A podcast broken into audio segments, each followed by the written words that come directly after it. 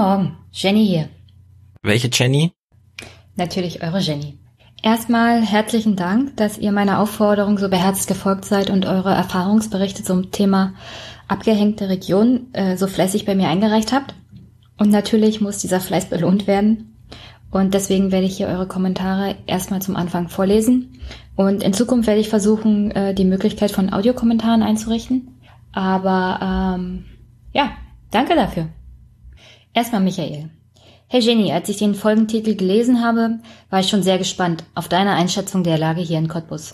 Soweit hast du auch alles richtig erkannt, außer bei den öffentlichen Verkehrsmitteln würde ich dir widersprechen. Denn die sind meiner Meinung nach ausreichend und gut. Ja, Michael, in Cottbus ähm, gebe ich dir recht, da sind die öffentlichen Verkehrsmittel ausreichend und gut. Nur ähm, es war ja auch eine allgemeine Situationslage von Brandenburg und da ist im ländlichen Raum so einiges aufzuholen, was das Thema Anbindung ähm, an die öffentlichen Verkehrsmittel angeht. Aber weiter zu Michaels Kommentar. Daher will ich dir nur ein paar Erfahrungswerte schildern, die vielleicht in einer Rückschau, wie jetzt, mit einfließen können. Cottbus ist seit mittlerweile zweieinhalb Jahren meine Wahlheimat, vorwiegend wegen des Studiums. Im Großen und Ganzen habe ich in meiner Anfangszeit hier die Stadt als sehr normal erfahren. Als Fußballfan kannte ich schon die Probleme des Energie Cottbus, aber habe mir nie wirklich etwas dabei gedacht, denn während meines Alltags hier ist mir nichts weiter aufgefallen. Dann habe ich jedoch nach einem Nebenjob gesucht und bin dadurch in eine Sicherheitsfirma gelangt, die für den Ordnerdienst im Stadium der Freundschaft zu den Spielen von Energie für alles Sicherheitsrelevante sorgt. Als ich dann meinen ersten Arbeitseinsatz hatte, wurde ich als Aufpasser während des Spiels in einen Energieblock abgestellt. In Klammern, ohne jegliche Einweisung oder Training, wie man mit Problemen umgeht. Den einzigen Hinweis, den ich bekam, war, hier musst du aufpassen. Das ist normalerweise der Nazi-Block von Energie. Natürlich war ich davon nicht wirklich begeistert. Doch bis auf ein paar wenige Provokationen ist nicht wirklich was passiert, was auch daran lag, dass viele rechte Stammgäste diesmal nicht dabei waren. Was mir aber dabei Bedenken gegeben hat, ist, wie gut sich der Fußball als Nährboden für rechtes Gedankengut macht. Es war sehr traurig zu beobachten, wie Halbstarke auf Pöbeleien und ähnliches der Älteren reagieren und wiederholen. Leider hat es der Verein verpasst, eher und härter dagegen vorzugehen. Jetzt ist es wohl nach Medienberichten umso schwerer, da wieder herauszukommen, was ja auch der aktuelle Streit mit dem SV Babelsberg zeigt. Zu dieser ganzen Situation mit Rechtsradikalismus und dem Energie Cottbus kann ich dir auch noch eine Folge äh, des Rasenfunks auf YouTube empfehlen. Da wird das Thema nochmals ausführlich besprochen. Zurück zu Cottbus. Leider hört das ganze Problem in der Fanszene von Energie nicht auf. Man bekommt schon mit, dass die rechtsextreme Szene hier einen starken fremdenfeindlichen Einfluss ausstrahlt und damit auch die Bürger ansteckt. Damit will ich nicht sagen, dass jeder hier in Cottbus zur rechten Szene gehört, die Menschen hier aber immer skeptischer werden und sich sehr leicht durch falsche Informationen leiten lassen. Das gelingt unter anderem durch die Zukunft Heimat Demonstrationen, die dem Rechtsradikalismus einfach einen bürgerlichen Anstrich verpassen soll, also sozusagen die AfD auf der Straße ist. Vielleicht ist das in anderen Städten auch so, jedoch ist es mir hier besonders aufgefallen. Zur letzten Demonstration waren es wohl sogar mindestens 4000 Demonstranten, was mich sehr schockiert hat. Dabei wird die Nazi-Szene in Cottbus auch gern kleingeredet und allgemein die Meinung vertreten, dass die Leute ja im Recht wären. Die typische Argumentation halt. Alles in allem kann ich aber dennoch sagen, dass ich mich in Cottbus weiterhin sicher fühle und null Bedenken habe, wenn ich durch Cottbus laufe. Es sollen sich einfach alle mal wieder beruhigen und es müssen Maßnahmen ergriffen werden, die sowohl den gebürtigen Cottbussern als auch den Flüchtlingen helfen. Zu den Medien ist mir noch aufgefallen, dass es mir vorkommt, dass die Angriffe von Deutschen auf Flüchtlinge fast gar nicht mehr thematisiert werden. Sorry für den langen Kommentar. Vielen Dank für deinen Podcast und bitte weitere viel informative Folgen. Ähm, okay, erstmal danke an Michel. Äh, ich muss sagen, die Problematik um die Hooligans und die rechte Szene ähm, um den Energie Cottbus habe ich das letzte Mal absichtlich erstmal rausgelassen, weil das ein Problem ist, das ja Jahrzehnte alt ist. Und ähm, ich wollte mich hauptsächlich auf die Problematik von die, der identitären Bewegung und auch Zukunft Heimat konzentrieren, weil gerade die in den letzten Jahren sehr stark geworden sind. Und wie du ja schon selber gesagt hast, Michael, es ist dieser bürgerliche Anstrich, der durch diese Vereinigungen der ganzen rechten Szene gegeben wird. was den Verein Zukunft Heimat natürlich umso gefährlicher macht. Ich möchte aber auch nochmal zu bedenken geben, dass ich kenne durchaus Frauen, die sagen, sie fühlen sich auf bestimmten Plätzen oder an bestimmten Orten unwohl. Die, und das liegt nicht alleine an den Medien oder was über die ganze Problematik berichtet wurde, sondern die haben von persönlichen Erfahrungen berichtet, die sie gemacht haben, ähm, wo sie sexuell belästigt wurden durch, durch Flüchtlinge. Ähm, und das Problem dabei ist hauptsächlich, es gibt dann immer eine Gruppe von Männern. Und, und das sorgt einfach für eine, einen Zustand der Unsicherheit und der Angst, der nicht so leicht zu überwinden ist. Und ja, meine Meinung ist, mehr Polizei sorgt auch für ein subjektives, höheres Sicherheitsgefühl, gerade bei Frauen. Und ja, das sollten wir auch immer bedenken und nicht so tun, als ob es diese Belästigungen gar nicht gibt. Es gibt sie schon. Und da muss man auch konsequent gegen vorgehen. Gut. Steffen hat geschrieben. Hi Jenny, da du es wissen willst. Ich komme und lebe in Sachsen, genauer gesagt in Dresden. Rein subjektiv kann ich deine Analyse zum Allgemeinzustand auch auf Sachsen beziehen. Soweit mir bekannt wird, das Thema Polizei hier ähnlich gehandhabt, genauso wie das Lehrer-Beamten-Thema eigentlich eins zu eins. Genauso wie bei euch in Brandenburg wurden auch in Sachsen lange Zeit kaum bis keine jungen Lehrer eingestellt. Alle, die auf Lehramt studierten, hatten fast keine Perspektive. In Sachsen sind demzufolge viele junge Lehrer abgewandert oder haben umorientiert. Auch hier wird die Lücke noch größer werden, als es ohnehin schon der Fall ist. Der Personalmangel wird mit Pensionären und Quereinsteigern versucht zu decken. Was kann da schon schiefgehen? Zum Abschluss noch ein Zitat meines Vaters. Solange Bildungspolitik im Finanzministerium gemacht wird, wird sich nicht viel verändern. Danke, Steffen. Weiter mit Konrad. Ich bin noch nicht komplett durch mit der Folge, aber weil ich gerade Zeit habe, will ich jetzt schon kommentieren. Ich bin selbst Brandenburger, habe sowohl in der Nähe von Cottbus gelebt, als auch in der Prignitz, kenne also sehr verschiedene Ecken. Jetzt bin ich leider typisch zum Studieren in Berlin. Ohne zu sehr auf die Flüchtlingsproblematik in Cottbus einzugehen, möchte ich nochmal einen Kommentar zu den Ursachen der strukturellen Probleme des Landes abgeben. Du erwähnst insbesondere Reformen der frühen 2000er. Meiner Meinung nach liegen die Wurzeln der Probleme aber deutlich früher, nämlich in der Nachwendezeit. Beispiel Wittenberge. In der DDR ein recht wichtiger Wirtschaftsstandort. In 1990 mit knapp 30.000 Einwohnern verlor die Stadt innerhalb von zwei Jahren drei der vier größten Betriebe und die Bevölkerung sank seither drastisch auf inzwischen 17.000. Die Prignitz ist insgesamt völliges Niemandsland auf dem Weg zwischen Berlin und Hamburg. Allgemein gesprochen, die seit nunmehr 25 Jahren fehlende Industrie hat das ganze Land massiv betroffen und bisher hat es niemand geschafft, dieses Defizit substanziell auszugleichen. Die Probleme wegfallender Dorfstrukturen, Kneipe, Bank, Konsum etc. und der Kreisreform, fehlende Verwaltung, bestärken das Gefühl, dass diese Gebiete letztendlich irrelevant und egal sind. Michael grüßt aus Magdeburg, der Landeshauptstadt von Sachsen-Anhalt, und schreibt ich arbeite im Außendienst, bin also den gesamten Tag auf den Straßen des Landes unterwegs. Mein Einsatzgebiet ist der Norden von Sachsen-Anhalt, also Magdeburg und weites Umland. Große Teile der brandenburgischen Grenze, die gesamte Altmark sowie Anhalt-Bitterfeld und auch die Börde. Generell gilt, je weiter man von Niedersachsen weg ist, desto grausiger wird es. Im westlichen Bereich setzen jeden Morgen die Pilgerströme in den Westen ein und die Autokolonnen fahren in Richtung Wolfsburg-Braunschweig. Im Osten von Sachsen-Anhalt, also in Richtung Brandenburg, passiert das nicht. Hier ist alles tot. Der Altersdurchschnitt der Menschen liegt irgendwo zwischen Grab und Intensivpflege. Nur gibt es halt niemanden, der die Pflege hier übernimmt. Die Alten leben allein in den Dörfern, die Häuser verfallen, die Straßen sind Kopfsteinpflaster aus den Hochöfen der DDR. Die Bahnlinien überwuchern, weil keine Züge mehr fahren. Alles, was die Leute mehr oder weniger in diesen Gebieten rettet, sind die Kleinstädte. Hier gibt es noch Leben.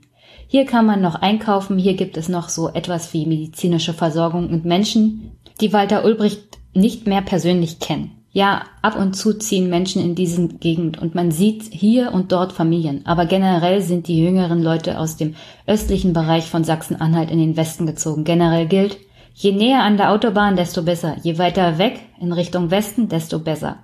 Sobald man sich aber mehr als 20 Minuten Fahrzeit von der Autobahn entfernt, So ist dort nichts mehr. Magdeburg ist mehr oder weniger euer Berlin. Studenten, junge Menschen, Wirtschaftswachstum, Industrie.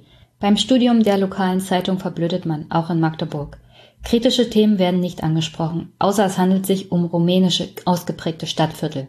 Die Zeitungen hier bedienen mehr oder weniger wie Echokammern die Meinungen der Menschen, in der Angst völlig zu verschwinden. Es gibt bei ZAP auch etliche Beiträge zur Zeitung in Magdeburg.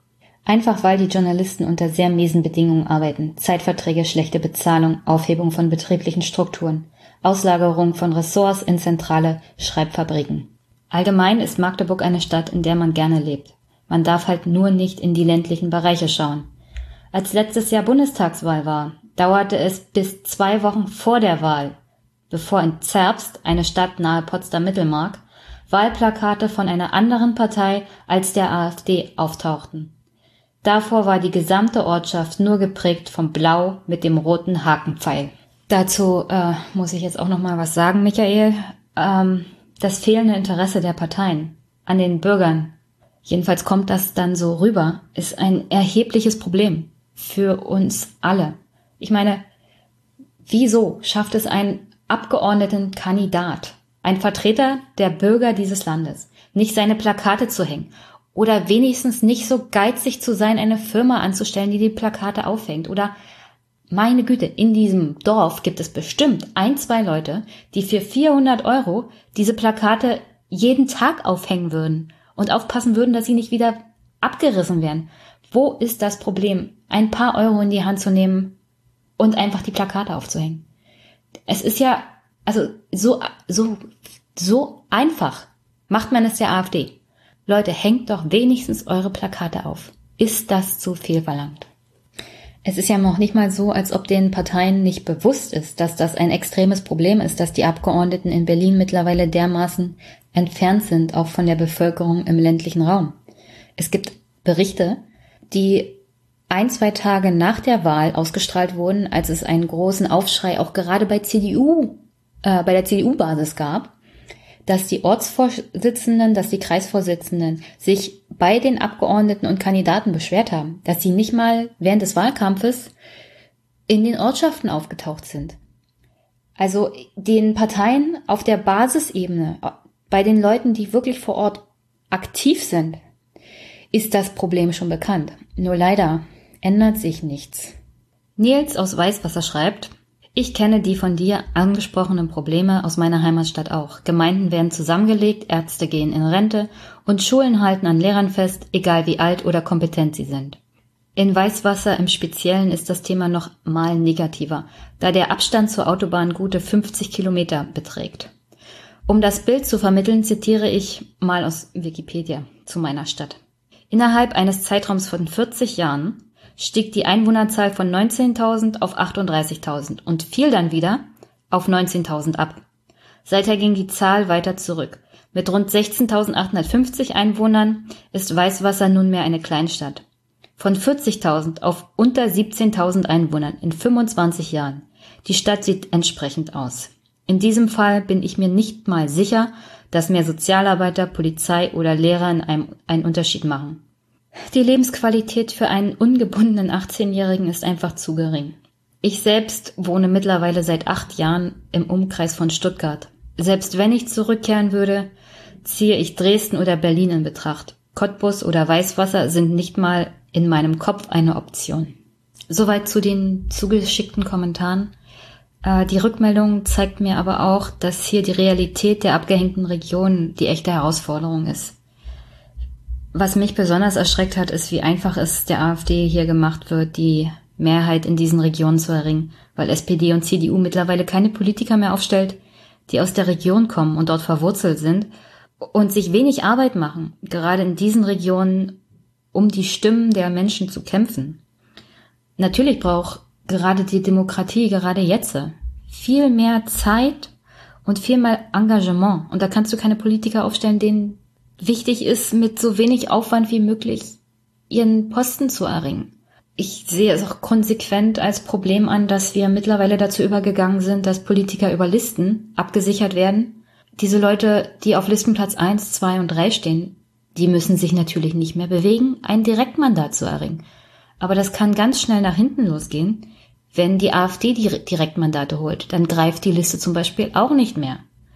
Also dieses Denken, dass ich habe einen Listenplatz weit vorne und muss mich nicht mehr bemühen, das ist mittlerweile sehr tief auch bei den Politikern eingegangen. Das ist auch ein strukturelles Problem. Die Demokratie müsste hier mal überdacht werden. Und das Bundesverfassungsgericht hat ja gesagt, alleine schon wegen der Problematik der Überhangmandate müssten wir uns mal um das Wahlrecht in diesem Land kümmern. Und wenn wir schon dabei sind, dann sollten wir dafür sorgen, dass dieses System der Listenabsicherung von Politikern generell mal überdacht wird. Weil es führt zu einer, einer politischen Elite, die nicht mehr so viel Elan aufweisen muss, um den Posten zu erringen, den sie dann bekommen. Und zum ländlichen Raum? Naja, wir haben ja jetzt den Heimathorst. Der wird das Problem für uns alle sicherlich lösen. Soweit zu den Kommentaren. Aber ich würde jetzt gerne noch mal eine Rückschau auf die Woche allgemein machen, was denn so los war. Ich nenne es jetzt mal meine Wochenaufreger. Wir hatten ja diese Woche den Abschluss des Koalitionsvertrages. Und im ganzen Rahmen kam es dazu, dass der gesundheitspolitische Sprecher Erwin Rüdel von der CDU sich bei Twitter nicht nur einen Shitstorm eingefangen hat, sondern auch noch bestätigt hat, dass er entweder vom Thema Pflege keine Ahnung hat oder die Realität komplett verdrängt.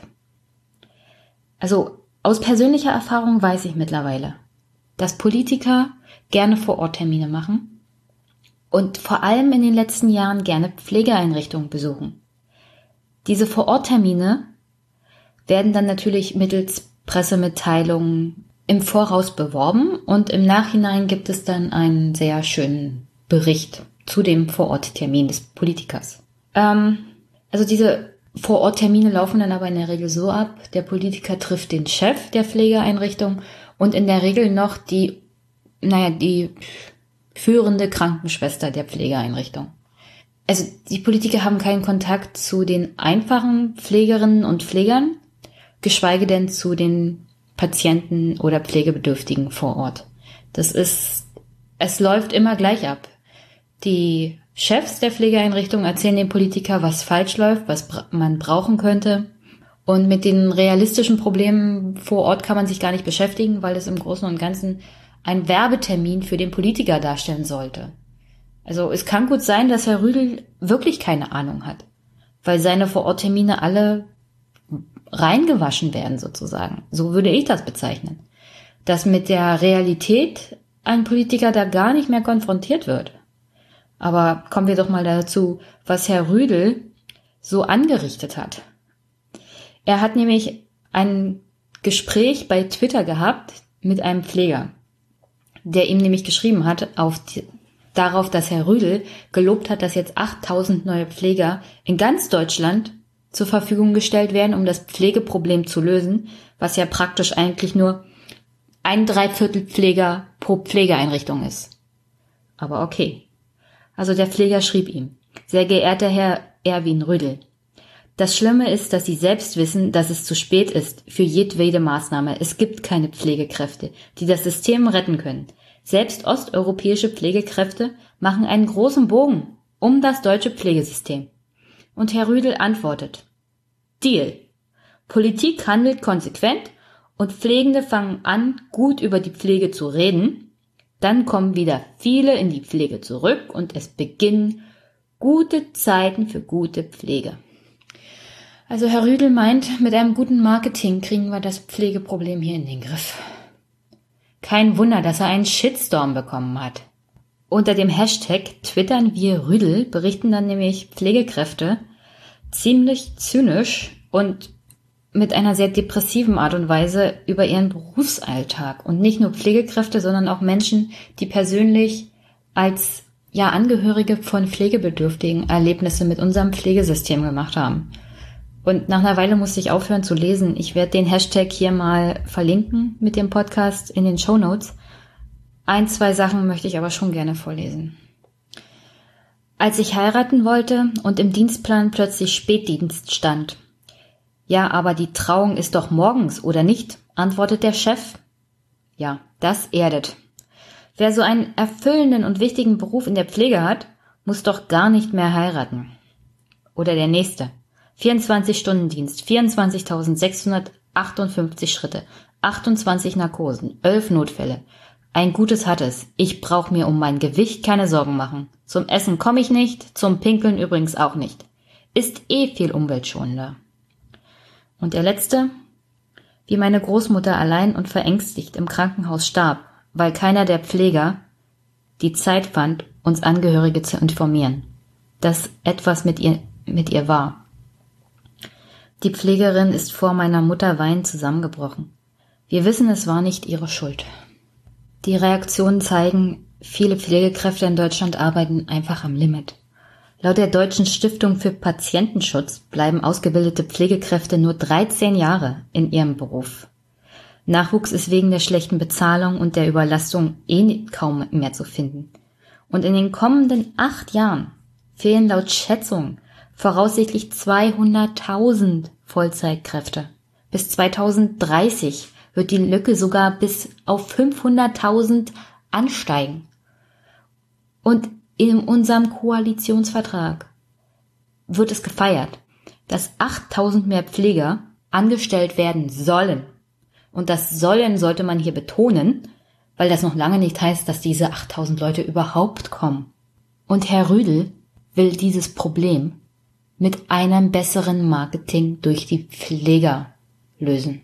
Ich hoffe, Herr Rüdel tritt zurück, vor allem als gesundheitspolitischer Sprecher. Entsprechend kann die Umfrage der Woche, die alle aufgeregt hat und von INSA kam, kaum noch überraschen, wonach die CDU bei einer Bundestagswahl, wenn jetzt eine Bundestagswahl wäre, nur noch auf 30,5 Prozent käme, die SPD auf 17, die AfD auf 15, die FDP auf 10, die Linke auf 11 und die Grünen auf 12,5. Also nach dieser Umfrage trennen die AfD und die SPD noch zwei Prozentpunkte. Und das trotz Leuten wie Bernd Höcke oder Herrn Gauland oder Frau Weidel. Mal ganz ehrlich. Und die Reaktion von SPD-Vizevorstandsmitgliedern, wie zum Beispiel Herrn Schäfer-Gümbel, nachdem er gefragt wurde, ob die SPD der HSV der Bundespolitik sei, ist dann zu sagen, das könnte man ja so nicht sagen. Also der HSV hat dieses Wochenende wieder verloren und hat immer noch nur 17 Punkte. Aber der HSV hat es geschafft, in den letzten Jahren eine einigermaßen kontinuierliche Linie zu entwickeln, indem sie immer wieder in Relegationsspielen die Klasse gehalten haben. Und der HSV kann diese Saison noch Punkte sammeln. Also die SPD steht jetzt mit 17 Punkten da, genauso wie der HSV. Ich schätze mal, am Ende dieses Jahres, beziehungsweise am Ende der Bundesliga-Saison, hat der HSV mehr Punkte als die SPD-Umfragewerte. Und dann würde ich mal sagen, der HSV hält vermutlich die Klasse. Die SPD wahrscheinlich nicht. Und ich weiß nicht, in welcher Klasse die SPD momentan spielt. Aber sie ist ziemlich weit unten. Neben der Selbstmontage der SPD ging natürlich auch die Geschichte um den SPD-Mitgliederentscheid weiter, der im Großen und Ganzen durch die Medien weiterhin als undemokratisch und ungerecht dargestellt wird. Tatsächlich ist es aber ein innerparteilicher Vorgang, der gerade das deutsche Grundgesetz ja unter besonderen Schutz stellt. Also innerparteiliche Demokratie, und das ist eine Besonderheit für Verfassungen generell, hat bei uns äh, Verfassungswert. Sie steht in unserer Verfassung. Und dann kann man sie nicht als undemokratisch bezeichnen. Erstaunlich für mich war auch festzustellen, dass die Medien sich nur über die SPD aufgeregt haben. Während ich schon vor einem Jahr gehört habe, dass die CDU zum Beispiel in Brandenburg, und sie ist nicht der einzigste Landesverband, ähm, ihre Parteitage abstimmen lassen will, ob der Koalitionsvertrag so angenommen wird oder nicht. Ich meine, vielleicht liegt es ja daran, dass die CDU nur ihre Parteitage abstimmen lässt, in denen nur die Delegierten sitzen und nicht alle Mitglieder. Aber selbst wenn, bei der CDU besteht keine Gefahr, dass der Koalitionsvertrag nicht angenommen wird. Ich meine, wenn der Vorsitzende zum Beispiel in Brandenburg zu dem Koalitionsvertrag sagt, und ich zitiere, eine Rente, die die Lebensleistung stärker berücksichtigt, eine Personaloffensive in der Pflege, ich verweise nochmal auf Herrn äh, Rüdel, und ein größeres Engagement des Bundes in der Bildung werden entscheidende Impulse der kommenden Bundesregierung sein. Ähm, ich lasse das jetzt mal so stehen. Und noch ein kurzer Blick nach Italien. Da ist der Wahlkampf mittlerweile blutig geworden. Ein Anhänger der Lega Nord hat dort auf mehrere Afrikaner geschossen und sie gefährlich verletzt. Und ähm, die Reaktion der rechten Parteien, unter anderem von Bunga, Bunga Berlusconi, darauf war das politisch für sich auszunutzen. Ja, ich glaube, auch in Europa steuern wir hier auf ganz üble Zeiten zu. Und damit möchte ich eigentlich meinen Wochenrückblick äh, soweit beenden. Äh, bevor ich zu dem Hauptthema komme, und das ist der Rückblick auf Cottbus und was nochmal in Brandenburg und im Landtag los war. Ich weiß, diese Woche gab es nicht nur den aufregenden Koalitionsvertrag und ein riesiges Personaltableau, das noch besprochen werden muss und auch der Koalitionsvertrag. Ich persönlich ähm, hatte da aber noch keine Zeit, den Koalitionsvertrag zu lesen. Und ich möchte auch sehen, ja, how the rubble falls jetzt. Denn auch die Personaldebatten sind ja noch gar nicht wirklich beendet. Und deswegen lasse ich mir bis nächste Woche Zeit. Nächsten Montag ist bei mir die GroKo Thema und die CDU ist bei mir Thema und natürlich auch die SPD. Ähm, aber die CDU hat momentan auch erhebliche Probleme. Da geht es jetzt um die Zukunft des Vorstands. Die Zukunft von Frau Merkel ist ja klar. Aber wer kommt danach und was für Leute sind das und was steht uns da bevor? Weil die SPD überschattet ja momentan alles. Aber man sollte auch mal Augenmerk darauf legen, wer führt in Zukunft hier die CDU und äh, welche Minister stellt die CDU überhaupt? Was erwartet uns da? Ja, das ist wie gesagt nächste Woche bei mir Thema. Also, wie gesagt, Thema diese Woche ist nochmal Cottbus. Äh, nicht nur nochmal ein Rückblick auf die Demonstrationen, wer da so war, wer da so gesprochen hat und was er gesagt hat, vor allem bei Zukunft Heimat, sondern was ist denn eigentlich im Brandenburger Parlament los gewesen? Was haben die Parteien zum Thema Cottbus denn so gesagt? Und wie schlimm ist es wirklich? denn ich muss mich heute auch korrigieren. Also erstmal zu den rechten Aufmärschen in Cottbus. Äh, es gab eine Anfrage der Linken diese Woche und dabei kam heraus, dass allgemein die Aufmärsche durch die Rechten in Brandenburg zwar nominell abgenommen haben, aber äh, wie ich bereits ausgeführt hatte im letzten Podcast, hat vor allem der Verein Zukunft Heimat als Sammelbecken für diese Rechten jeglicher Couleur dafür gesorgt, dass die Demonstrationen aus dem Cottbusser Umland, aus dem Gebiet des Spreewalds sich äh, konzentriert haben jetzt in Cottbus, so dass die Zahl der Aufmärsche generell abgenommen hat, aber dafür in Cottbus sich verdreifacht hat.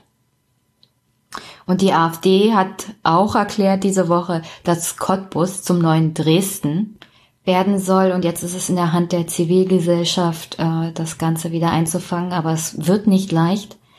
Denn ähm, laut Schätzungen waren alleine bei der letzten Demo des Vereins Zukunft Heimat 4000 Menschen.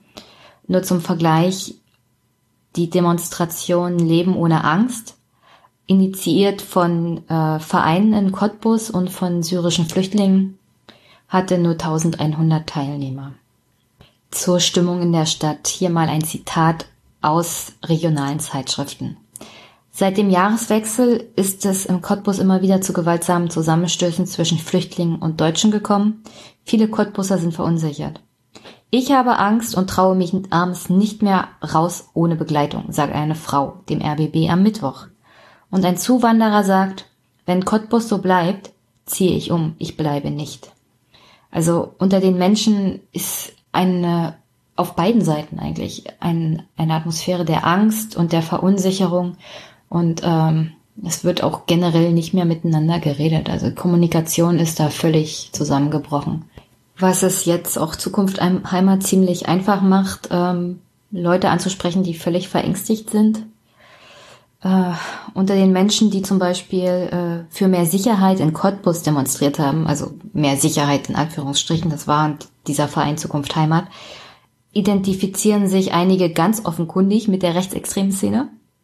In dem Demonstrationszug waren Reichsflaggen.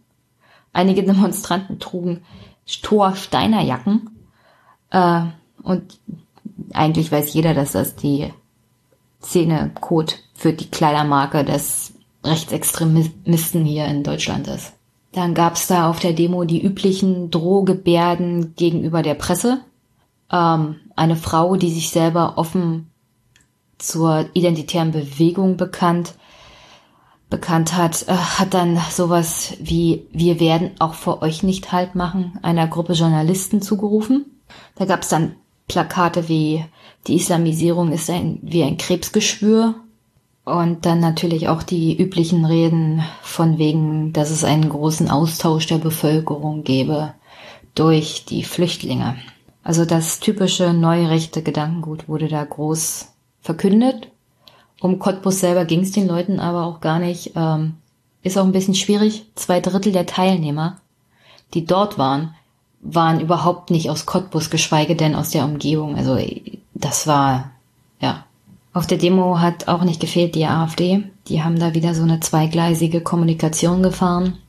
Auf der einen Seite äußerte sich der Landesvorsitzende der AfD im Deutschlandfunk und zwar mit den Worten, Gewalt ist völlig unakzeptabel, egal von welcher Seite sie kommt. Und natürlich wollen wir auch verhindern, dass es jetzt zu einer Gewaltspirale kommt. Diese Aussage merken wir uns mal für nachher, weil ich spiele noch einen Beitrag von Herrn Kalbitz im Brandenburger Parlament ab. Und dann können wir noch mal überlegen, ob Herr Kalbitz tatsächlich nicht daran interessiert ist, dass es hier zu einer Gewaltspirale kommt. Und Herr Kalbitz war ja nicht der einzige AfD-Politiker auf dieser Demo. Da war dann natürlich auch der das Vorstandsmitglied der AfD Brandenburg, Daniel Freiherr von Lützow. Der hat sich dann wie folgt geäußert. Wir waren nicht diejenigen, die das Reisig gelegt haben, sagt er und weiter. Das wird nicht nur ein Flächenbrand, das wird ein Feuersturm.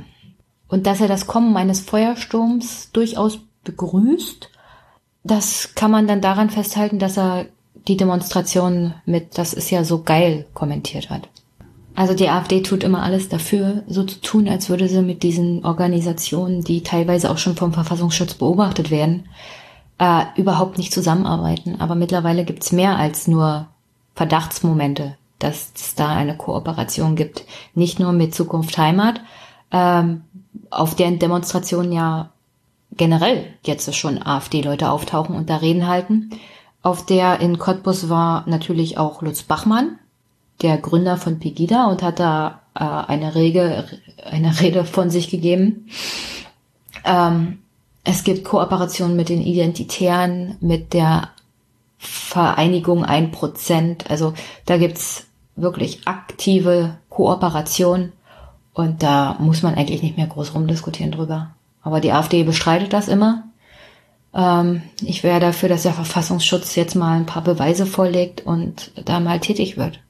Wie sehr die AfD aber da bemüht ist, ein bürgerliches, eine bürgerliche Fassade aufrechtzuerhalten, während äh, sie im Hintergrund mit so solchen Leuten zusammenarbeitet, kann man daran sehen, dass es an dem Tag auch dazu kam, dass ein Mann aus der Demonstration Zukunft Heimat heraus gegen Demonstranten den Hitlergruß gezeigt hat. Und in Beisein von Journalisten hat das ein Pegida-Mann mit den Worten genau das falsche Signal kommentiert. Seine größte Sorge dabei war, dass dann beim nächsten Mal, wenn eine Demo ist, nur noch halb so viele Leute kommen. So viel zum Thema AfD und ihrem erwartbaren Vorgehen. Aufmerksam gemacht hat mich aber vor allem das Verhalten der CDU in, den letzten, in der letzten Woche. Und ähm, da hat zum Beispiel der CDU-Bürgermeister aus Cottbus nicht an der Demo Leben ohne Angst teilgenommen. Begründet hat er das mit langfristigen, anderweitigen Verpflichtungen an dem Tag. Ähm, tatsächlich war es wohl aber wegen linksextremen Gruppen, die dort aufgetreten sind. Aber mal ganz ehrlich, in der Situation, in der Cottbus ist und der Angst und der Verunsicherung der Bürger, Da solltest du doch auf der Rede Leben ohne Angst auftauchen. Und dann hältst du halt eine Rede gegen Gewalt und Extremismus aller Gruppen. Aber du bleibst doch nicht komplett weg. Das, ach. ja, Linksextreme sind auch ein Problem. Aber das war ein Zeichen von Flüchtlingen, die sich genauso verunsichert fühlen wie Bürger in Cottbus. Und als Bürgermeister hast du da eine Verantwortung, auch an dem Tag aufzutauchen. Und hier ist am 15.02. eine Großdemonstration ähm, organisiert in Cottbus von Bürgervereinen und ähm, gegen diese ganzen Rechten, gegen den Verein Zukunft Heimat und gegen das Bild, was sie von Cottbus machen. Der SPD-Ministerpräsident wird da sein, Herr Voigtke. Und ich werde mal sehen, ich bin mir ziemlich sicher, der Bürgermeister von Cottbus taucht da auch auf. Ich meine, ich hoffe es jedenfalls. Also, wie gesagt, es ist besonders verachtenswert, was die CDU hier treibt. Die versucht hier nämlich politisches Kapital zu schlagen aus der ganzen Situation in Cottbus, indem sie einfach die AfD-Rhetorik teilweise auch übernimmt. Ähm, zum Beispiel durfte ich dann im Facebook lesen von Vertretern der CDU hier in Brandenburg. Und ich zitiere. Die Ereignisse der letzten Wochen haben Philipp Cottbusser verängstigt. Die Brutalität auf offener Straße ist man nicht gewohnt gewesen. Viele Menschen haben Angst vor Verhältnissen wie in einigen Regionen Deutschlands, wo Parallelgesellschaften entstanden sind. Hinzu kommt, dass gerade die ostdeutschen Bürger am eigenen Leib erfahren haben, dass sich scheinbare Gewissheiten ganz schnell verändern können. Die Menschen haben schon einmal einen Staat scheitern sehen und einige durch, dadurch vieles verloren. Wir dürfen es nicht Zukunft Heimat überlassen, aus diesen Ängsten politisches Kapital zu schlagen. Die Veranstalter der Demonstrationen holen sich ihre Themen ja nicht aus dem luftleeren Raum, sondern beziehen sich oft auf tatsächliche Schwierigkeiten. Also die CDU hier in Brandenburg ist vor allem zu Beginn der Flüchtlingskrise sofort auf den Kurs von Angela Merkel eingeschlagen, ohne dabei anzusprechen, dass wir in den Kommunen erhebliche Probleme haben, die äh, da schon absehbar waren, die uns auf die Füße fallen, was den Bereich äh, Bildung, Polizei, generell kommunale Verwaltung angeht. Ich habe es ja letztes Mal schon erläutert. Ähm, und jetzt, äh, wo erkennbar ist, dass die AfD mit ihrer Polemik punktet, schlägt die CDU einfach den gleichen Ton an, in der Hoffnung, dass die Bürger das, äh, naja, ihnen abkaufen. Und äh, bevor ich jetzt noch zu dem Blick ins Brandenburger Parlament komme und der Diskussion um Cottbus, möchte ich noch sagen, es gab hier auch eine Diskussion zum Thema Haushaltsnachtrag. Den hat die rot-rote Regierung eingebracht. Und da hat die CDU kein gutes Haar dran gelassen. Ich meine, ich persönlich bin auch nicht ganz so begeistert von diesem Nachtragshaushalt. Es ist wie ein, ein Regen, den die Landesregierung hier über alle möglichen Komplexe verteilt, ähm, ohne Struktur und ohne Planung. Aber die CDU hat überhaupt kein Konzept und keine Idee, wie man strukturell das ganze Problem angehen kann, was wir in Brandenburg haben. Sie meckert einfach nur rum und beschwert sich, dass die Landesregierung rot-rot jetzt den Geldhahn aufdreht. Was eigentlich, eigentlich ist es auch notwendig, dass die Kommunen hier mal ein bisschen Geld bekommen. Also, ich habe ja am Anfang schon gesagt, dass ich mich heute korrigieren muss und das liegt hauptsächlich daran, dass ich letzte Woche gemeint habe, nur die AfD fordert hier eine Residenzpflicht für Flüchtlinge. Das heißt, äh, der Staat, das Land sagt dir, wo du zu wohnen hast und da bleibst du. Ja, das stimmt nicht. Die CDU fordert das jetzt auch. Das Problem hierbei ist, dass wieder das Thema Flüchtlinge und Asylsuchende mit Migranten und Einwanderern verwechselt wird. Und äh, das ist typisch, also das ist eigentlich AfD-Sprech und das wird hier alles verwischt und zu einem großen, zu einer großen Masse gemacht, um ja die Wähler der AfD für sich zu gewinnen. Und ich möchte auch in das Brandenburger Parlament gucken, weil es ganz einfach die Art und Weise, wie in meinem Heimatland mit der AfD umgegangen wird, ist ein ganz guter Blick in die Zukunft, die uns bevorsteht, auch im Bundestag. Also die CDU bringt hier Anträge ein, die auch von der AfD sein könnten, oder stimmt für Anträge der AfD. Das ist ja mittlerweile auch bei der CDU gang und gäbe anstatt mit ähm, ja guten Antworten auf strukturelle Probleme das Land voranbringen zu wollen, geht die CDU auf die AfD-Polemik ein, um die wieder zurückzugewinnen und versucht hier einfache Antworten zu geben. Bei der letzten Sitzung hat sie nämlich einen Antrag eingebracht in den Landtag Brandenburg mit dem Titel Sicherheit und Ordnung im ganzen Land gewährleisten, Kommunen nicht alleine lassen. Und ähm, das haben sie so vorgestellt. In dem Text geht's dann weiter. Probleme bei der Integration von Ausländern, insbesondere eine Zunahme von Straftaten, belasten einige Gemeinden Brandenburgs in besonderer Weise. Obwohl insgesamt die Zahl der nach Brandenburg Geflüchteten im vergangenen Jahr deutlich gesunken ist, bleibt der Zuzug in große Städte weiterhin stark. Da ist Brandenburg anerkannte Flüchtlinge ihren Wohnsitz innerhalb des Bundeslandes frei wählen dürfen, entscheiden sich viele dort zu leben, wo bereits zahlreiche Landsleute wohnen. Außerdem ist eine deutliche Radikalisierung der extremistischen Szene im Land Brandenburg zu verzeichnen.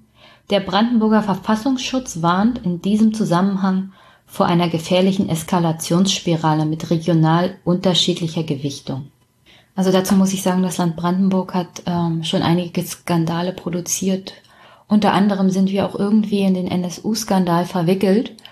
Nur leider lese ich in den Zeitungen nicht so richtig viel zum Thema Untersuchungsausschuss des Landes Brandenburg beim, Bera beim Bereich äh, NSU.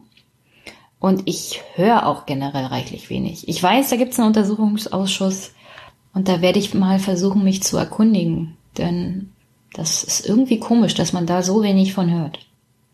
Aber weiter mit dem Antrag der CDU zum Thema Sicherheit und Ordnung. Äh, da steht dann, dass der Landtag feststellen soll, dass die Aufgabe des Landes ist, Recht, Sicherheit und Ordnung zu gewährleisten. ist ja korrekt.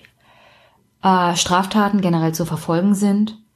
Äh, viel mehr getan werden muss für Prävention und Sozialarbeit dass Integration gezielt gefördert werden soll und dass die Bildung von Parallelgesellschaften unbedingt zu vermeiden ist. Zudem kritisiert die CDU in diesem Antrag den massiven Abbau des Personals bei der Polizei. Ähm, also wie gesagt, das ist ein Antrag, da steht jetzt drin, der Landtag stellt fest. Das heißt, der Landtag, der mehrheitlich von den Parteien der Landesregierung Rot-Rot gestellt wird, soll feststellen, dass die Landesregierung schuld an der fehlenden inneren Sicherheit und der Integration ist. Ähm, also ich kann schon mal spoilern, die ist damit gescheitert mit diesem Antrag. Und äh, das hat mehrere Gründe. Und einer davon ist auch, dass ein Parlament niemals annehmen wird, dass es bestätigt, dass die Landesregierung, das durch die Mehrheit des Parlaments gestellt wird, äh, Fehler anerkennt. Das passiert einfach nicht. Es ist fernab der politischen Realität. Und hier versucht die CDU einfach ganz billig äh, Punkte zu machen gegen die Landesregierung. Da geht es gar nicht um Cottbus oder um irgendwelche Problemlösungen, sondern nur um die CDU. Zum Forderungskatalog, der in diesem Gesetzesantrag steht. Also erstmal äh, soll eine Wohnsitzverpflichtung für Ausländerinnen und Ausländer kommen. Ähm, Integrationsanstrengungen auf Migranten mit Bleibeperspektive sollen sich konzentrieren. Migranten ohne Bleibeperspektive sollen bei der zentralen Ausländerbehörde in Eisenhüttenstadt in einer Rückführungseinrichtung untergebracht werden. Also die sollen sich da konzentrieren sozusagen. Und ich kann nur noch mal wiederholen, was Stefan in einem seiner letzten Aufwachen-Podcasts gesagt hat. Es gibt Container, Aufnahmezentren, wo sich Flüchtlinge mittlerweile umgebracht haben, wegen fehlender Perspektive oder weil ihr Leben so schlecht war. Und in diese Situation will die CDU Brandenburg hier auch Leute bringen. Also herzlichen Glückwunsch. Dann soll ein Integrationsfonds gebildet werden, ähm, wobei mir nicht ganz klar ist, wo die Gelder für diesen Fonds herkommen oder wie das abgerufen werden soll und wer davon profitieren soll. Es ist alles ein bisschen schwammig formuliert. Äh, Förderungsprogramm für Stärkung der Schulsozialarbeit finde ich generell ganz gut. Nur leider auf kommunaler Ebene erlebt man immer wieder, dass gerade dann, wenn die Linke in der Vergangenheit und auch die SPD gefordert hat, Schulsozialarbeiter einzustellen, sich die CDU da öfters quergestellt hat wegen, naja, finanzielle Mittel halt.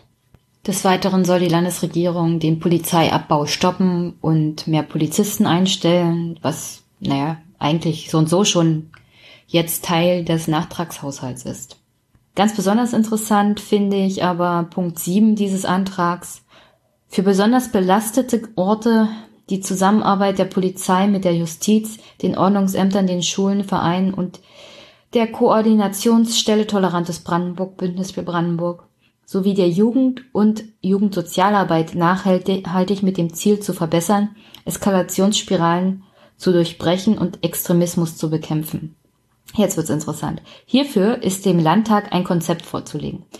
Also die CDU stellt einen Antrag, in dem sie den Landtag dazu auffordert, ein Konzept zur Gewaltprävention und zum Kampf gegen Extremismus und zur Förderung von Integration zu entwickeln, anstatt selber ein Konzept vorzulegen.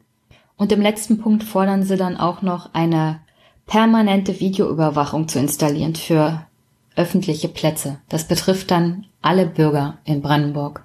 Ich habe ja letztes Mal schon den Bürgermeister von Bautzen zitiert. Was da wirklich geholfen hat, sind Polizeipräsenz und Sozialarbeiter. Ich verstehe nicht diesen, diesen dummen Antrag auf permanente Videoüberwachung, die niemandem hilft und die Bürgerrechte aller Bürger einschränkt. Also es ist einfach nur dumm und polemisch. Und es sorgt nicht für mehr Sicherheit. Okay, also die CDU hat als allererstes ihren Abgeordneten Michael Schirak, der selbst aus Cottbus stammt, vorgeschickt, um den benannten Antrag ähm, vor dem Landtag zu verteidigen. Und äh, damit er frontal die rot-rote Landesregierung wegen den Vorkommnissen in Cottbus angreift. Ich stelle euch mal hier die Highlights ein. Hier nichts in diesem Landtag zu sagen, meine Damen und Herren, das ist nicht das richtige Signal, was wir an die Brandenburger und Brandenburger in diesem Haus senden, meine Damen und Herren. Ja? Ein Landtag, ein Landtag darf nicht schweigen.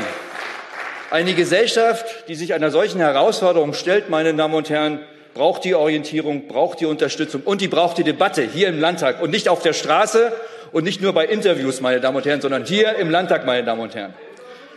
Meine Damen und Herren, also zwingen wir Sie heute hier Stellung zu beziehen. Wo? Da. Vielen Dank. Herr Professor Schirak, stimmen Sie mir zu, dass wir im Innenausschuss ausführlich und mit dem Bürgermeister von Cottbus über diese Sache diskutiert haben am vergangenen Donnerstag? Ja, ich leide nicht unter Amnesie, ich war dabei, ja. Aber es ist ganz klar, es ist ganz klar, es war auf Antrag der CDU, auch da wollten Sie es nicht zum Thema machen. Meine.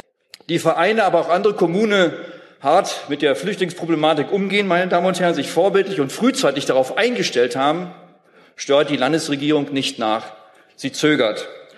Und seit mehr als einem Jahr hat die Fraktion der CDU, aber auch der Oberbürgermeister, wir Wahlkreisabgeordneten in informellen Gesprächen die Landesregierung aufgefordert, nachzusteuern.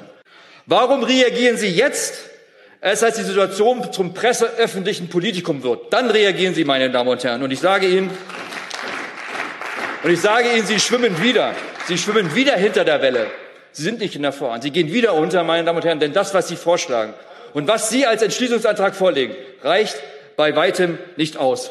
Es reicht eben nicht aus, nur Polizei mir hinzustellen, welche Sie über die Jahre hinweg abgebaut haben, meine Damen und Herren. Es reicht einfach nicht, jetzt mehr Geld zur Verfügung stellen für Sozialarbeiter und Erzieher, die möglicherweise jetzt gar nicht zur Verfügung stehen. Hätten Sie es beschleunigte Verfahren, Strafverfahren, meine Damen und Herren, denn die Strafe muss der Tat auf den Fuß folgen. Das wäre ein klares Signal an unsere deutsche Bevölkerung, das wäre ein klares Signal an die Flüchtigen, das wäre ein starkes Signal des Rechtsstaates, meine Damen und Herren. Ist durchaus empfänglich für extremistische Ideologien und das will ich nicht, meine Damen und Herren. Und deswegen brauchen wir einen starken Staat, der die Regeln durchsetzt, meine Damen und Herren. Und also, eins ist eigentlich klar. Die CDU hat hier äh, die Vorkommnisse in Cottbus dazu ausgenutzt, ein Schaulaufen im Parlament zu machen und die Landesregierung direkt anzugreifen, weil diese Themen, die Herr Schirak hier alle anspricht, die wurden bereits Tage zuvor im Innenausschuss auch mit dem Bürgermeister von Cottbus besprochen. Und das Land ist da zu diesem Zeitpunkt schon längst tätig geworden. Sie hatte schon längst Polizei abgestellt und mehr Sozialarbeiter und Unterstützung für die Stadt Cottbus versprochen und auch den Zuzugsstopp durch das Land für Cottbus zugesagt. Also und zu diesen informellen Treffen, die Herr Schirak da erwähnt, äh, kommt gleich ein Abgeordneter der Linken, der dazu was zu sagen hat. Das spiele ich sofort ein. Aber dann noch, also er spricht hier Sachen an, Abbau der Polizei oder die Presseöffentlichkeit ausnutzen. Das ist alles das, was er selber tut. Und das Thema Polizei hatte ich im letzten Podcast. Die wurde unter anderem angefangen abzubauen unter der CDU. Und das müsste Herr Schirak eigentlich noch wissen. Und dass diese Anwesenheit von Polizisten und Sozialarbeitern hilft. Wie gesagt, der Bürgermeister von Bautzen hat das selber zugegeben und erwähnt, dass gerade Anwesenheit von Polizei und von Sozialarbeitern das Problem gelöst haben. Und Herr Schirak äh, erkennt das hier der Landesregierung komplett ab, dass das Wirkung zeigen wird. Also, und zum Thema starker Staat. Wir haben einen starken Staat, er muss nur funktionieren. Das Problem ist, wenn wir den Staat kaputt sparen, wenn wir die Verwaltung kaputt sparen, dann wirkt der Staat nicht mehr. Du musst nicht mehr Videoüberwachung machen und du musst nicht mehr die Grundrechte oder generell die Bürgerrechte beschneiden, um einen starken Staat zu haben. Dann hast du nämlich eigentlich genau das Gegenteil, dann hast du einen schwachen Staat. Aber hören wir mal kurz rein, was Matthias Löhr von den Linken zu Herrn Chirac zu sagen hatte. Sehr geehrter Herr Kollege Schirak, ähm, Sie sind ja eigentlich eher für die leisen Töne bekannt und nicht alles, äh, was Sie jetzt gerade gesagt haben, kann man aus meiner Sicht so stehen lassen. Sie sprachen davon, äh, man hätte, man hätte hier Städte allein gelassen, äh, Regierungshandeln hätte nicht nachgesteuert und es wären Signale ignoriert worden. Ich habe einfach während Ihrer Rede in meinen Kalender mal geschaut. Am 17. Februar 2017 fand im Cottbuser Rathaus eine Verständigung statt mit Landtagsabgeordneten. Da war Frau Kirchheis mit anwesend, Frau Schinowski. Ich war auch mit anwesend. Von Ihnen war der Mitarbeiter mit da. Und dann in einer Abfolge, ich mache jetzt einen Auszug, fand am 3. März eine Verständigung mit Vertretern der Landesregierung statt. Da war das Justizministerium, da war das MASGF, das MIK und das MBJS anwesend. Am 16. März war die nächste Abstimmung wieder in Cottbus. Am 11. April tagte dann die Arbeitsgruppe zur Umsetzung des Landesaufnahmegesetzes. Worin mündete das alles? Das mündete darin, dass wir Ende des Jahres 2017 in Abstimmung mit dem MASGF eine Vereinbarung hatten, die Erstattungsverordnung des Landesaufnahmegesetzes zu ändern. Das war ein Vorschlag aus der Stadt Cottbus. Meine Güte, so viel Untätigkeit von Seiten der Regierung. Unglaublich. Aber vielleicht hätte Herr Chirac mal anwesend sein sollen, dann hätte er es vielleicht auch mitbekommen. Also die CDU hatte hier die Debatte erstmal in eine bestimmte Richtung vorgegeben. Und ähm, die AfD springt gleich drauf ein. Und naja, die unterbieten das Niveau natürlich bekanntermaßen noch mehr. Der neue Landeschef der AfD, Andreas Kalbitz, äh, den spiele ich jetzt hier gleich ein. Und danach sage ich mal was dazu. Vielen Dank, Herr Präsident, sehr geehrte Kollegen, liebe Gäste. Ich verwahre mich gegen diese billigen Stereotypen. Wir würden Öl ins Feuer gießen. Ähm, das ist völliger Unsinn. Sie verkehren das Ursachen-Wirkungsprinzip. Sie verkehren das Ursachen-Wirkungsprinzip. Und eins ist ganz klar, wenn Sie damit meinen, dass wir diese Nebelkerzenpolitik nicht mitmachen und den Leuten sagen, es ist alles in bester Ordnung, wir schicken zwei Doppelstreifen und 30 Sozialarbeiter, äh, dann regelt sich das schon von selber, dann ist das falsch. Sie haben das jahrelang schleifen lassen und es gab die Hilferufe des CDU-Bürgermeisters, der immer wieder darauf hingewiesen hat, auch in den Schulen, dass hier vieles aus dem Ruder läuft. Was haben Sie getan? Sie haben das getan, was Sie am besten können, nämlich nichts. Das ist das, was Sie am besten können. Sie sind völlig eingenebelt in Ihrem Willkommenszirkus, in dem ganzen Willkommensextremismus. Willkommensextremismus. Herr Kalbitz kommt aus Bayern. Er hat irgendwelche obskuren Vereine geleitet und es gibt NPDler, die ihn als langjährigen Freund bezeichnen. Ähm, ja, ich finde auch, Brandenburg sollte definitiv den Zuzug von Bayern generell mit einer Obergrenze belegen. Grundsätzlich war das eine wirklich flache Debatte, deren Niveau von der AfD noch weit gesenkt wurde. Aber zum Glück gibt es bei diesem ganzen Theater noch Stimmen der Vernunft. Und das war neben dem SPD-Innenminister Schröter vor allem die Grünen-Abgeordnete Ursula Nonnenmacher. Die Stadt Cottbus steht nicht zum ersten Mal im Fokus bundes, ja europaweiter Aufmerksamkeit. Man könnte meinen, in Cottbus herrsche Bürgerkrieg. Barrikaden würden brennen und marodierende, plündernde Banden zögen durch die Innenstadt. Wir sollten uns klar machen, wem dies nützt. Der Verein Zukunft Heimat mit seinen Unterstützern AfG, Pegida, 1% und Identitären hat damit für sein dahindümpelndes Demoformat Grenzen ziehen ein Mobilisierungsthema gefunden. Es wird Zeit, dass Cottbus aus den Schlagzeilen kommt. Und zwar sowohl als braune Nazi-Hochburg als auch als ein Sammelort krimineller, messerstechender Flüchtlinge. Rückbesinnung auf Fakten, Abkühlung von überhitzten Fantasien und Durchbrechen von Eskalationsspiralen tut Not, ohne dabei reale Problemlagen kleinzureden oder unter den Teppich zu kehren. Vor diesem komplexen Hintergrund legt uns jetzt die CDU einen Antrag vor, der im Kern zwei zentrale Forderungen hat. Die Erstaufnahmeeinrichtungen des Landes sollen dazu dienen, alle ausreisepflichtigen Personen äh, zu kasernieren und die Wohnsitzauflage, also eine Zuzugssperre für anerkannte Flüchtlinge, soll eingeführt werden. Beiden Forderungen erteilen wir als Bündnis Grüne eine scharfe Absage. Wer wer die CDU einen Flächenbrand verhüten will, der sollte vielleicht nicht das Agenda-Setting von AfD und Co. betreiben. Er befördert damit, ob gewollt oder ungewollt, das, was uns neurechte Hetzer weismachen wollen.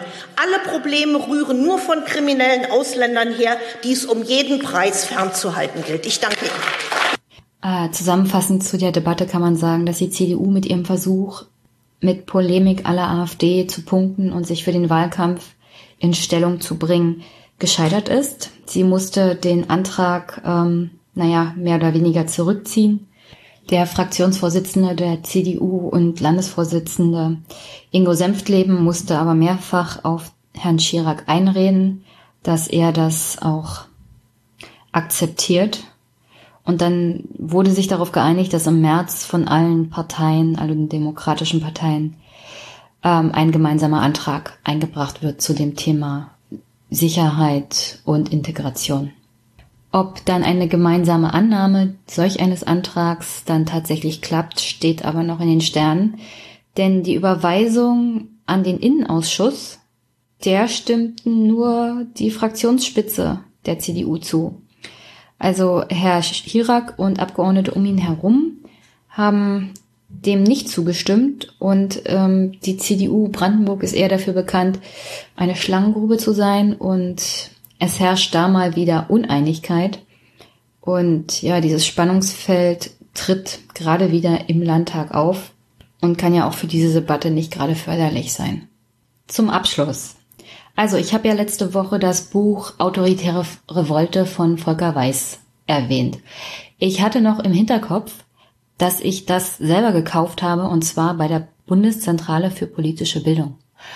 Und ich hatte es noch gesucht, bevor ich den Podcast aufgenommen habe und habe es nicht gefunden. Mittlerweile habe ich es wieder gefunden. Also die Bundeszentrale hat dieses Buch für 4,50 Euro. So günstig kriegt ihr das Buch bei Amazon nicht. Da kostet es 20 Euro.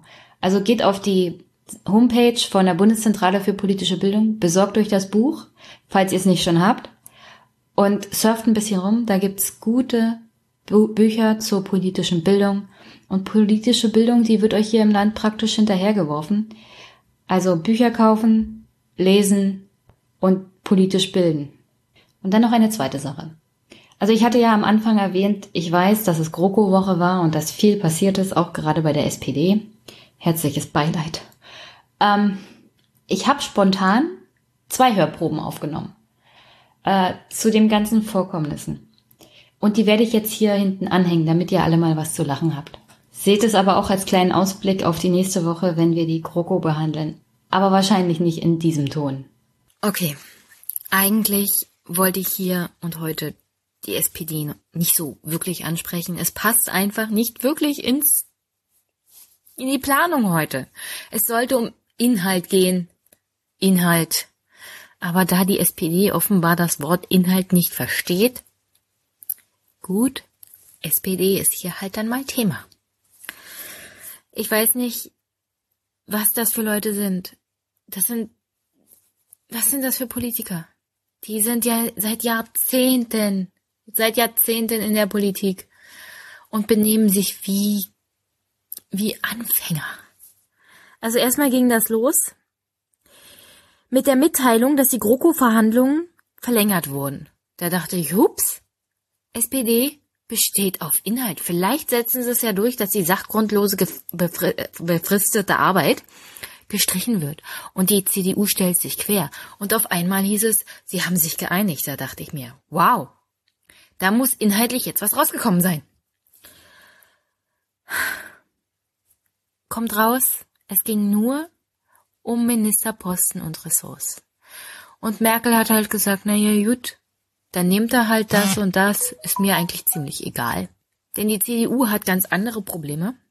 Auf die kann ich jetzt nicht eingehen, weil die SPD ist halt, die überstrahlt ob ihrer dilettanten Art und Weise einfach alles momentan. Gut, also kein Inhalt, jede Menge Posten. Schön. Wir hatten uns ja alle mal gewünscht, dass jemand anders als Herr Schäuble das Finanzministerium bekommt. Wäre vielleicht aber eine tolle Idee, wenn es nicht unbedingt jemand wie Herr Scholz ist. Okay? Der einfach nur da sitzt, während er Frau Wagenknecht Verschwörungstheorien im Bereich Hartz IV, Kinder- und Altersarmut vorwirft. Also ich erwarte jetzt nicht wirklich viel von diesem Mann im Bereich schwarze Null abbauen und zwar in Richtung vernünftige Investitionen in die Zukunft dieses Landes. Aber ja, danke SPD. Und mal ganz ehrlich, glauben die wirklich, dass man das Spiel nicht durchschaut? Ich meine, das hat jemand von euch Bekannte, die nicht denken, also haben die ja jetzt am Ende nur um Posten geschachert und es ging ihnen gar nicht um den Inhalt? Kennt ihr irgendjemanden, der dieses Spielchen nicht durchschaut hat? Ich würde es gerne wissen. Ich würde gerne wissen, ob es tatsächlich Leute gibt, die auf dieses Theater noch reinfallen. Und, und ob wir nicht mal dafür sorgen können, dass wir alle komplett mal den SPD-Vorstand anrufen und sie fragen, in welcher Welt sie leben, wenn sie denken, dass dieses Schauspiel zu feiern wäre. Gott, Gott, oh Gott. Und das Schlimmste, das Schlimmste ist ja noch nicht mal, dass Martin Schulz einen Ministerposten übernimmt, obwohl er gesagt hat, er macht es nicht. Das war ja sogar machtpolitisch erwartbar, weil er ist halt in der Koalitionsverhandlung, er wollte da was für sich rausholen. Ich kann's ja sogar noch nachvollziehen. Was ich nicht nachvollziehen kann, ist, dass er nicht wenigstens einmal vor die Presse gegangen ist und die Wahrheit gesagt hat. Nämlich, dass das halt so läuft. Und dass er sich jetzt herausnimmt, einen Ministerposten zu übernehmen. Und dass er seine Meinung halt jetzt geändert hat. Und dass wir damit halt leben müssen. Damit hätte ich ja vielleicht sogar noch umgehen können. Womit ich nicht umgehen kann, ist, dass die Koalitionsverhandlungen beendet werden, Martin sich an Andrea schnappt und den und den den Scholz und dass die sich dann, das hatten sie sich ja schon vorher ausgemacht, dass sie sich daran, darauf dann einigen, dass Martin jetzt schön versorgt ist und Andrea den Parteivorsitz übernimmt. Weil das war ja, das war ja schon klar auf dem Sonderparteitag. Aber mal ganz ehrlich, Warum hast du dich zum Vorsitzenden wählen lassen, Martin? Warum? Ich, oh Gott. Es ist ja nicht so, als ob ich diese, diese absolutes, dieses absolute Versagen einer Partei nicht kenne. Ich kenne die CDU Brandenburg. Die macht zwar nicht so viel Schlagzeilen auf Bundesebene, aber die meuchelt hier auch reihenweise ihre Vorsitzenden und stolpert von einem Skandal in den anderen und von einer Unfähigkeit in die andere. Das heißt, für mich ist das alles gar nicht neu. Ich meine, für die SPD-Mitglieder muss das echt furchtbar sein, was da passiert. Die kennen das gar nicht. Ob so viel Unfähigkeit geht eigentlich gar nicht für eine bundesweite Partei. Meine Güte, Martin, Martin, wenn du schon so frech bist, hinter verschlossenen Türen, den Parteivorsitz jetzt an, an Andrea abzugeben. Dann tritt doch vor die Presse und sag das auch ehrlich. Und tu nicht so, als ob das eine Riesenshow ist. Von wegen, ja, ich bin jetzt dafür, dass wir eine Frau an der Spitze der SPD haben nach 135, nach, nach 153 Jahren. Was die SPD jetzt braucht, ist Sozialdemokraten, die zu ihrem Wort stehen, die glaubwürdig sind. Andrea Nahles ist das nicht. Das ist, das ist das letzte, also, das ist das letzte Aufgebot. Die macht euch noch die Tür zum Willy Brandt-Haus zu und verkauft, verkauft alles, was da drinne ist, an ihre Freunde von der CDU und CSU. Herr Dobrindt wird sie, glaube ich, aufnehmen. Er ist ja ganz begeistert von Frau Nahles. Mal ganz ehrlich. Wenn Herr Dobrindt begeistert ist von dieser Frau, dann dürft ihr die da definitiv nicht zu Vorsitzenden machen. Das ist doch, das ist doch schon das erste Argument. Das heißt, das darf dann nicht die Vorsitzende werden. Der Herr Dobrindt steht auf die. Irgendwas stimmt mit der nicht. Und Gabriel. Also von einer dilettanten Entscheidung zur nächsten. Und Gabriel setzt dem Ganzen dann noch die Kirsche obendrauf. Ich meine, ich, warum steigt, steigt Willy Brandt und warum steigt Helmut Schmidt nicht aus ihrem Gräbern und erwürgen diese Leute? Mal ganz ehrlich. Links und rechts müsste man müsste man denen eigentlich ein bisschen Sinn und Verstand mal. Also, Herr Gabriel beschwert sich über fehlende, über fehlendes, fehlende Loyalität und Rückhalt seiner Partei. Herr Gabriel hat keinerlei Haltung. Wenn man mal sehen will, also die CDU hat extrem viele Probleme. Inhaltlich und personell. Und das wird ihnen demnächst auch mal auf die Füße fallen. Aber wenn sie eins können, dann ist es machtpolitisch agieren. Das hat die SPD anscheinend überhaupt gar nicht mehr drauf. Wenn man mal sieht, wie Herr de Maizière darauf reagiert hat, dass er geschasst wurde, und wie Herr Gabriel darauf reagiert hat, das erklärt schon einiges. Welche Probleme die SPD so hat. Angefangen mit den Egomanen, die sie permanent in den Vorstand und an die Spitze dieser Partei wählen. Diesen Leuten geht es doch überhaupt gar nicht um die SPD oder die Bürger oder das Land, sondern nur um sich selbst. Sonst würde man doch so, so völlig irre nicht agieren. Ja, ja, Sigmar, du bist eingeschnappt, wir haben's kapiert, aber du kannst doch nicht dermaßen auch noch mit Füßen das letzte bisschen Porzellan in der Gegend zertreten, was da ist. Also die SPD ist generell ziemlich schlecht weggekommen. Inhaltlich kriegen sie auf den Deckel. Personell kriegen sie auf den Deckel. Und, und jetzt kriegen sie auch noch von Herrn Gabriel auf den Deckel. Und die CDU, die eigentlich der Verlierer dieser ganzen Chose ist, die stehen da und gucken zu und lachen sich ins Fäustchen. Also, wirklich. Die SPD muss mal konsequent aufarbeiten, was für Probleme sie hat. Aber ich habe schwere, schwere Bedenken, dass das wirklich passiert.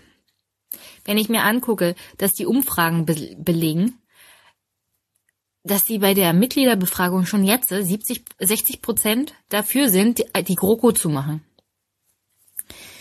Ich, ich kann das alles diese Woche wirklich nicht aufschlüsseln, weil mir die Zeit dafür fehlt und weil ich mich inhaltlich auf was anderes vorbereitet habe. Vor allem deswegen, weil wir in diesem Land echte Probleme haben und echte politische Schweinereien, die vorgehen. Und darauf habe ich mich diese Woche konzentriert. Und ich kann, ich kann das diese Woche nicht durchsprechen, aber, aber die SPD wird hier mal kräftig aufgearbeitet werden. Das muss, die muss auch aufgearbeitet werden. Also diese Partei hat jeglichen Kompass verlo verloren. Äh, wenn sie nicht wirklich inhaltlich und personell komplett tabula rasa machen, werden sie bei der nächsten Bundestagswahl hinter der AfD landen. Und ich würde sogar darauf wetten, dass das passiert. in der Situation, in der sie momentan ist und wenn sie Andrea Nahles zur Vorsitzenden machen und Herr Scholz dann auch noch mit dem ganzen Theater, also, oh Gott. Das, das geht gar nicht, Leute. Geht nicht. Ein kleiner Nachtrag. Da ich den letzten Kommentar aufgezeichnet habe, als es Donnerstag war und die SPD mittlerweile es geschafft hat, Martin Schulz zu killen, ähm, finde ich, ist es schon wichtig, hier einen kleinen Nachtrag zu machen. Ich bleibe bei meiner Einschätzung, das muss noch analysiert werden, aber eins vorweg. Martin Schulz ist jetzt das Bauernopfer im Machtkampf zwischen Sigmar Gabriel und Andrea Nahles. Ich trauere Martin keine Träne nach. Also einen unfähigeren Politiker mit so wenig Gespür habe ich selten erlebt. Ich meine, Andrea ist nicht besonders sympathisch, aber Andrea hat wenigstens politischen Instinkt. Sie versucht auf die gleiche Masche zu machen wie Frau Merkel. Aber gut, wenn Andrea das so machen will, soll sie das mal so machen. Gabriel, unser lieber Siggi, ich finde, du verbreitest Propaganda hier. Gabriel ist hingegen eine Axt im Walde, ohne jegliches Gespür für den feinen Ton in der Politik und hat jetzt einfach mal seine Truppen in Gang gesetzt und den Martin geschasst. In der Hoffnung, dass er jetzt auch noch Andrea verhindern kann. Und das einzigste Opfer in diesem großen, großen Theater, in dieser wirklich schon fast griechischen Tragödie, ist eine Volkspartei namens SPD. Ich erwarte ihren Tod in den nächsten Wochen und Monaten. Wenn, also ich kann es mir nicht vorstellen, dass die SPD dieses Theater hier überlebt. Es sei denn, sie schaffen es, Leute wie Herrn Gabriel und Frau Nahles wirklich loszuwerden. Ich meine, ihr wollt Realpolitiker, ihr wollt jemanden vom Seeheimer Kreis, okay. Aber diese Politiker dürfen nicht reine Egomanen sein. Und sie dürfen nicht dermaßen wirklich unfähig sein, politisches Gespür und Instinkt an den Tag zu legen. Also das war nochmal zum Nachtrag, nachdem ich jetzt am Freitag erleben durfte, wie die SPD praktisch in sich implodiert ist.